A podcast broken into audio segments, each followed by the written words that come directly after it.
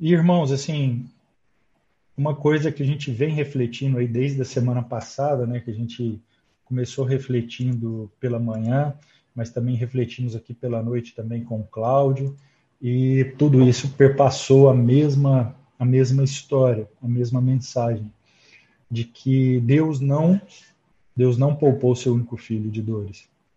Seu único filho, que era humano como nós, é, passou pelas mesmas dores. Cristo, que se fez homem, passou pelas mesmas dores que nós passamos.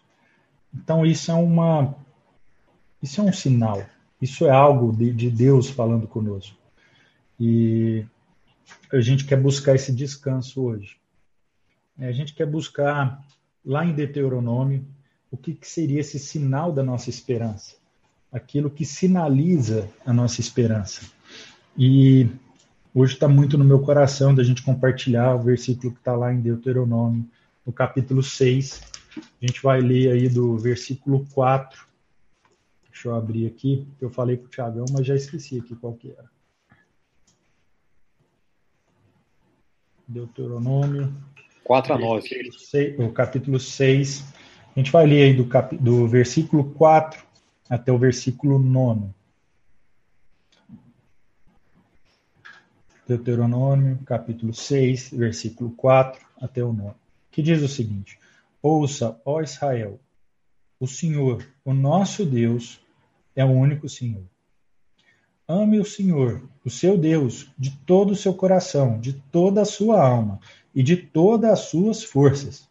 Que todas estas palavras que hoje lhe ordeno estejam em seu coração. Ensine-as com persistência a seus filhos. Converse sobre elas quando estiver sentado em casa, quando estiver andando pelo caminho, quando se deitar e quando se levantar. Amarre-as como um sinal nos braços e prenda-as na testa. Escreva-as nos batentes das portas de sua casa e em seus portões. Irmãos, muito forte o que está escrito aqui. Assim, o que o que está escrito em Deuteronômio é algo muito relevante para os nossos dias. É, para quem não sabe, o livro de Deuteronômio ele é a segunda lei. É, ele, a tradução do nome Deuteronômio para nós hoje seria a segunda lei é, o, é a segunda maneira como que Moisés relata a segunda geração de Israel, daquela geração que saiu do Egito, foi conduzido por ele. Então, a segunda geração desse povo, desse filho de Deus, porque é isso que Israel é, o filho de Deus. É, e Moisés veio relembrar para eles aquilo que Deus declarou sobre a vida deles. A normativa, a lei, o que ordena, o que dá ordem, o que organiza eles como povo. E então Moisés vem relatar isso novamente antes que eles entrassem na Terra Prometida. É, então é um momento muito específico, com um povo específico, mas que tem uma amplitude até os dias atuais. Então, apesar de Moisés escrever para a geração de Israel, da segunda geração que entraria na Terra Prometida, é importante a gente entender que a cultura judaica é, que vive com base no Pentateuco, eles utilizam isso aqui no seu dia a dia. É, comentei com o Tiago um pouco antes da gente entrar, que muitos já devem ter visto, ao entrar numa casa de algum judeu, um batente na porta, como se fosse uma, um, um pedacinho de metal com algumas inscrições. E onde quase todo judeu, na hora que entra, toca nela e faz uma oração, declara algumas palavras. E é exatamente essa palavra, ou só Israel o Senhor nosso Deus é o único Senhor. Ame o Senhor, o seu Deus, de todo o seu coração, de toda a sua alma, de todas as suas forças. Então, para vocês verem o quanto é, transcende a, o mero momento que eles viviam. O, não é algo estático, não é algo que foi dito apenas para aquele povo, mas isso fala até hoje conosco. Deuteronômio 4. Deuteronômio capítulo 6. É, tem até uma história engraçada, porque eu tenho estudado esse texto de Deuteronômio, principalmente esse trecho aqui especificamente, desde o nascimento do meu, do meu filho. Eu queria entender como o povo judaico relembrava seus filhos sobre quem Deus é, sobre quem é Deus e como ele pode conduzir a sua vida. E então, desde o nascimento do Miguel, e eu acho que eu já relatei isso para vocês algumas vezes, eu recito diariamente para ele esse versículo, esse Shema, que é chamado na cultura judaica de Shema. E, e cada vez que eu recito, isso faz mais sentido aos meus dias, à minha vida. E isso, cada dia mais, começa a me lembrar daquilo que de fato é o sinal da nossa esperança. Então, quando a gente lê que ouça, ó Israel, o Senhor, o nosso Deus, é o único Senhor, parece para nós algo muito estranho, como se precisasse Moisés reafirmar para aquele povo de que Deus era um só. E, para além de ser um só, ele era o único Senhor sobre todas as coisas. Ou seja, não há outros deuses. Existem imitações de Deus, mas não há outros deuses. É como se dissessem para nós hoje que não há outras religiões. Há outras inclinações religiosas, mas não há um outro Deus. Apenas imagens que tentam ser como Deus. E isso é forte. Isso é forte, porque isso tira o cristianismo, isso tira o que nós concebemos como Cristo da, da esfera da religião. Então, o cristianismo não briga com, não briga com outras religiões para ser a suprema religião. Pelo contrário, ela está em uma outra esfera. Ela não está na esfera que todo mundo imagina. Ela não é mais uma religião entre outras. Ele é o único Senhor. O único Senhor. Simples assim. E a sua opção vai ser sobre entender e conhecê-lo ou conhecer outros deuses.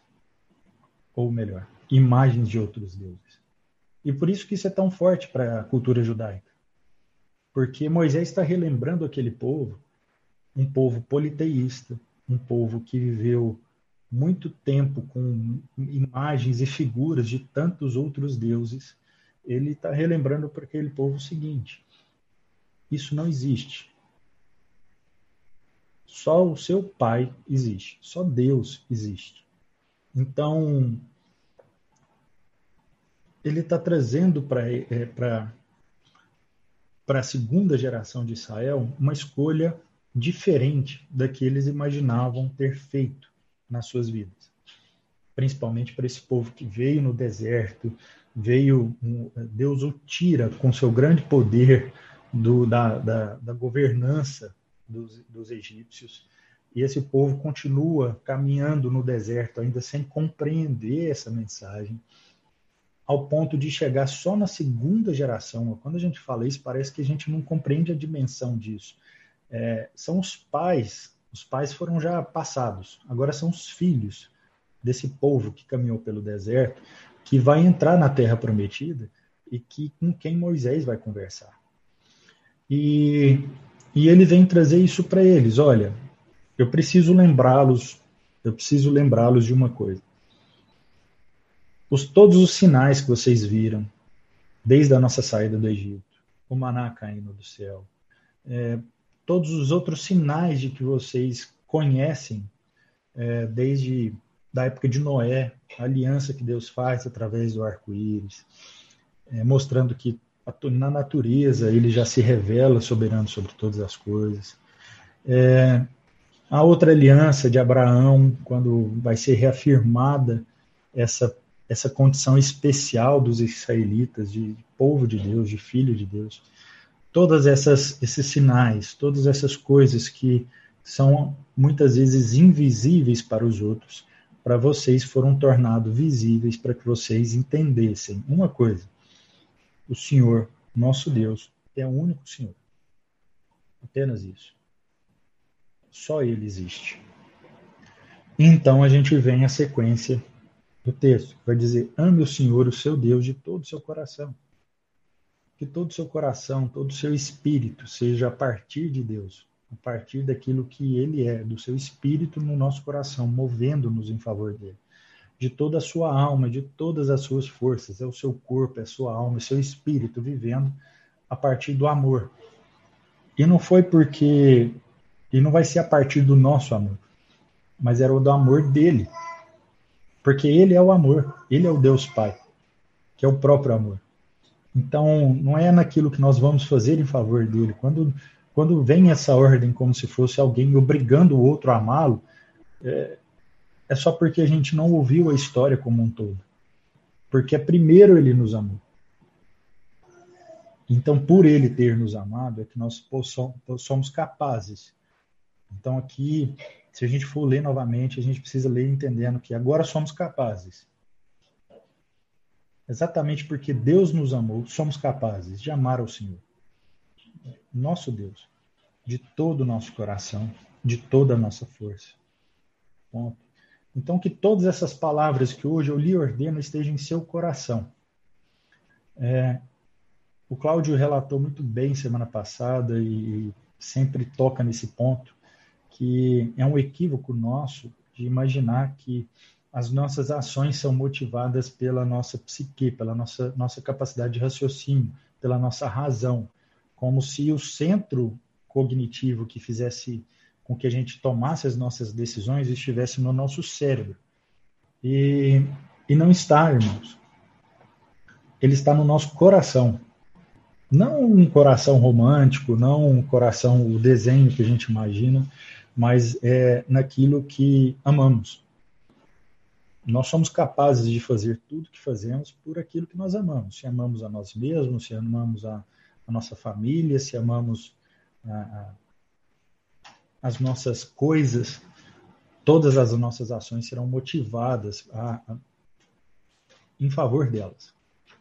Então nós precisamos entender que quando Deus fala isso, ele fala que todas essas palavras estejam em nosso coração é para que as nossas decisões, nosso caminhar, a nossa busca diária deva ser a partir daquilo que ele ordenou. Ou seja, que nós o amemos, assim como ele nos amou. Que assim como ele nos amou, nós sejamos o amor em favor dele. Ensine-as com persistência a seus filhos. Veja isso. Com persistência a seus filhos. Converse sobre elas quando estiver sentado em casa, quando estiver andando pelo caminho, quando se deitar e quando se levantar, ou seja, a todo momento. Não é algum instante, não é num certo determinado momento, num culto ou, num, ou numa oração antes da refeição ou ou em algum momento específico da sua vida. É a todo momento.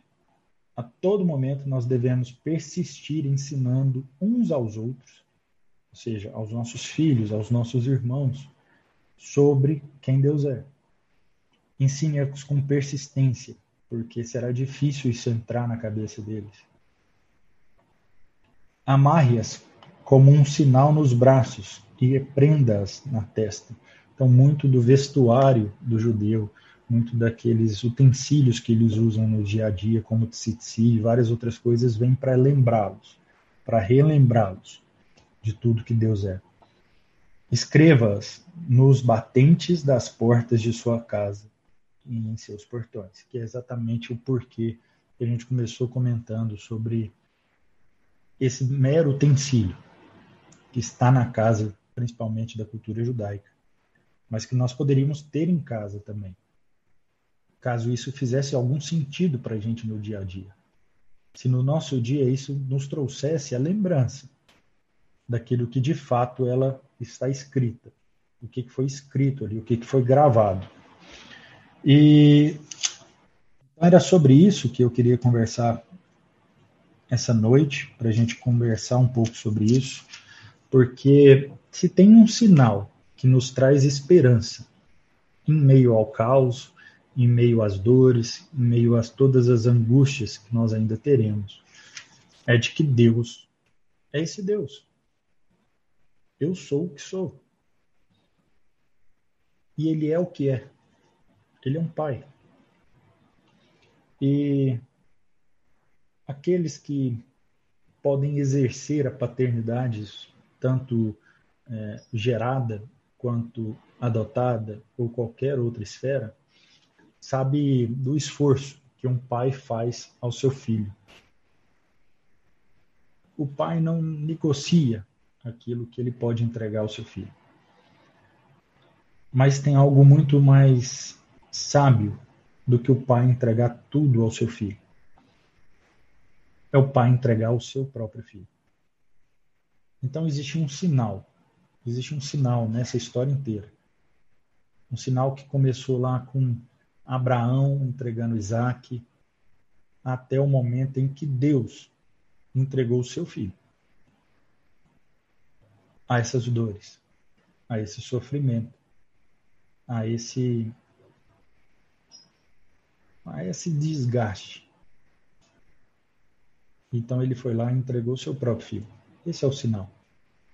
Então quando a gente diz, ouça, ó Israel, o Senhor nosso Deus é o único Senhor, ele era Senhor.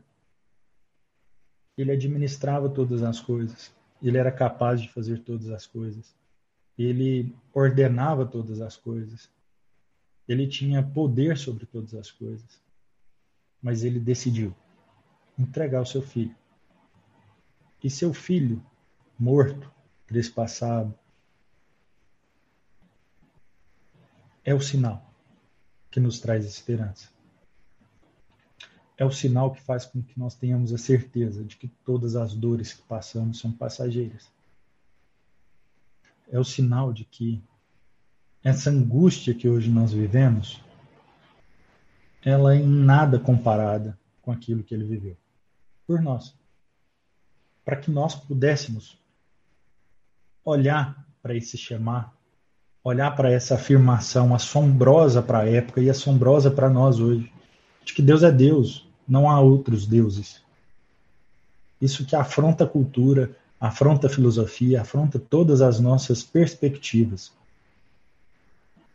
Mas ela só faz sentido. Ela só faz só faz isso uma verdade absoluta para os nossos dias porque ele suportou isso.